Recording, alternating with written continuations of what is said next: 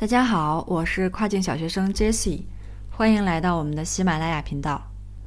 你现在听到的呢是亚马逊日本站的一个系列节目。在上两期里，我们了解了日本的线上购物习惯，以及日本人在个人护理、家庭生活，还有这个重要的节假日方面的一些特点。那今天的分享呢，我准备换一种方式，我会先给大家直接提炼出产品。然后再分享选择这个产品的一个社会背景，我想以这样的方式呢，希望能给大家在选品当中有一个更清晰的启发。但是需要注意的是，这里只是给大家举例一些产品类型，到了具体的产品上面，依然要根据选品的方法一步一步进行验证，绝对不可以偷懒。而且大家也要注意，就是在选品的灵感启发上面呢，也有很多的方式，大家要注意着用多种方式来结合。好的，下面就进入我们今天的分享。第一个要跟大家分享的产品是包包，包括手提包啊、斜挎包等等。在日本的话，如果我们手里没有一个包，就会显得很异类。嗯，比如说工作的时候要带公文包，办事的时候要带提包，约会要带挎包，上学要带书包。主妇如果带孩子的话呢，也会背妈咪包。总之呢，手里边提的这个包，就代表着这个人的社会属性。那女士的包包呢？这里就不提了。女生永远都是包治百病，这个热度是特别的高，但是竞争呢也是一样的很激烈。我们在这里还是要再提一下男士的用包。上期我们也讲过，男士啊上班用的这种手提包，这种包呢大小一定是要装得下电脑。我之前也做过一款包，叫做战术背包。嗯，那个包是可以斜挎，然后也可以手提，它的功能性也比较广泛。但是关键词的竞争不算激烈，然后嗯，销量其实也不算很高，但是利润还可以。然后在颜色方面呢，我们一定要避免那种比较花哨的。我当时的那款战术背包黑色卖的是嗯相对来说比较好的，比其他的另外两款颜色要好很多。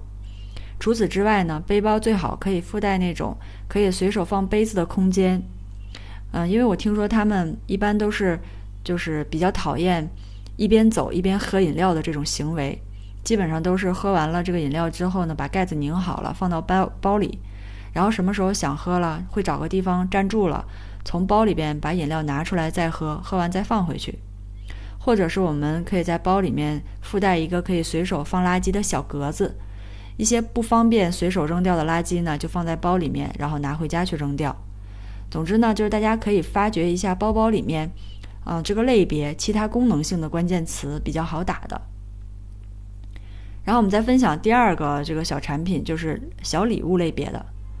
我们在看日剧的时候，可能经常会看到日本人他会经常送彼此伴手礼，就即使是没有特意要去某人家里面去拜访，但是也得给他的这个家人带礼物。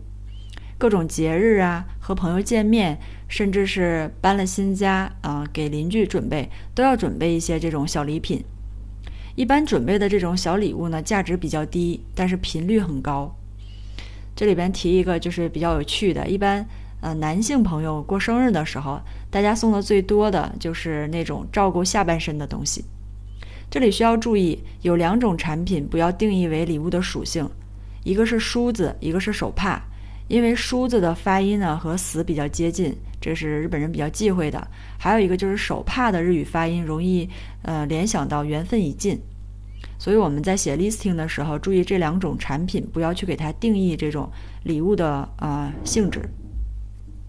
那既然我们说到了这个禁忌，这里再提两个比较明确的禁忌。第一个是荷花，日本人的话认为荷花是丧花。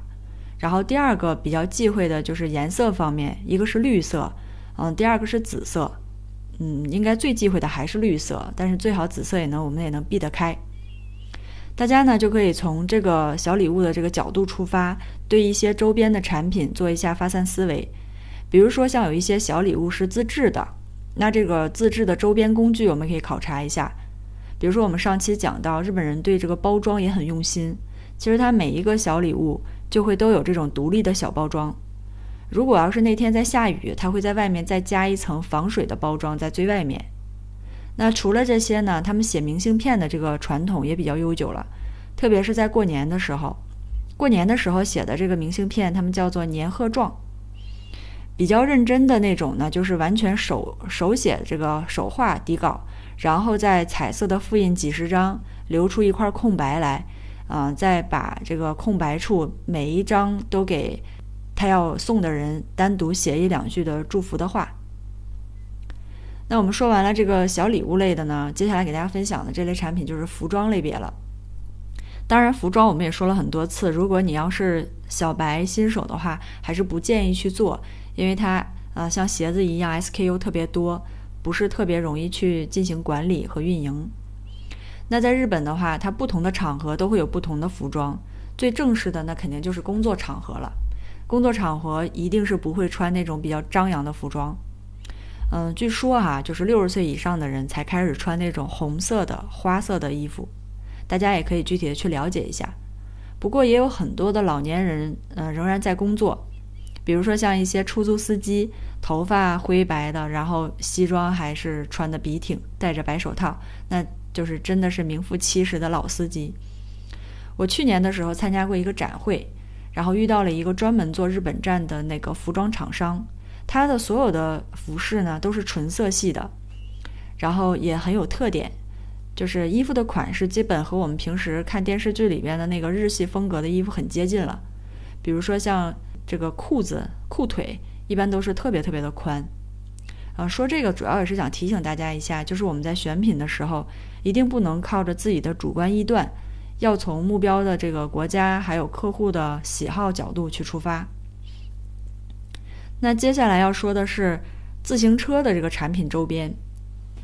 嗯，日本城市居民呢，很多都是骑自行车上下班，然后摩托车的文化其实，嗯，据我了解也是比较盛行的。那日本他买豪车的人其实挺少的，汽车虽然购置上面会比咱们呃要便宜很多，但是堵车呀、后期保养啊、停车费都是很大的一笔支出。我们在自行车周边的这个产品上面可以做一下重点关注。这里给大家提一个，就是，嗯，车筐，自行车车筐，可以看一下不同材质的，比如说别人在做那种金属材质的，我们可以关注一下藤的啊，或者是木质的。这个因为之前我有搜过，大家也可以关注一下具体的一个数据表现。最后呢，再给大家分享一些其他的一些呃生活习惯中的产品。第一个是印章，日本人呢特别喜欢在日常生活中使用印章。我们平时用笔签名的地方，他们都要用就是刻着自己的这个姓名的印章代替。但是印章这一块的呃能去选择的产品，我目前还没有嗯太好的一个想法，大家可以去考虑一下。第二个是一些稀有宠物的周边产品，嗯，据说猫头鹰在日本家里边呃去把它当做宠物养是合法的，只要是从正规的店里面入手，就不需要这个申请饲养证一类的东西。那如果要是家养猫头鹰，肯定就需要一些比较呃完备的饲养架，或者是一些其他的这种周边产品。那除了猫头鹰呢，像一些不稀有的，就是猫了。猫在日本人当中也是有很高的地位，我们上期也讲过。然后很多的这个年长者的家里面都会常年养猫。如果我们能从这个老年人，还有加上猫周边的产品，大家可以发散一下，看看能不能碰撞出什么火花来。第三个产品是雨伞，那雨伞在日本肯定是一个超级热门的产品了。嗯，他们在下雨的时候呢，更倾向于用那种长柄伞，虽然也有折叠伞，但只是用来放在包里以备不时之需的。如果说下面啊外面已经在下雨的情况下要出门的话呢，那一定是要用这种长柄伞。像那种便宜的塑料伞更是人手 N 把，而且他们下不下雨都要带伞，因为还要防这个紫外线。但是雨伞我也查过，真的是一个热度非常高的这样的一个词，大家可以看一下有没有什么其他可以切入的角度。最后一个呢是给大家分享的就是那个口罩，不过现在口罩已经成了一个超级大热点。你像我们的话，一般就不太喜欢蹭热点，然后这次也没有上这个口罩的产品。但是其实像在日本，很多的女高中生是很喜欢戴口罩的，她们觉得戴口罩会可爱一点。然后也有的人呢是因为没有化妆。那像在这种情况下，肯定不是为了防止病毒了，所以说材质上面就没有什么限制，主要是款式上。不过像呃口罩啊什么的这种产品呢，有一些可能会牵扯到资质证书的，大家一定要提前确认清楚。好了，那关于生活习惯中的一些选品的启发呢，我们就讲到这里。下期给大家分享啊，我在做日本站的运营方面的一些心得体会。感谢大家的收听，我们下期再见。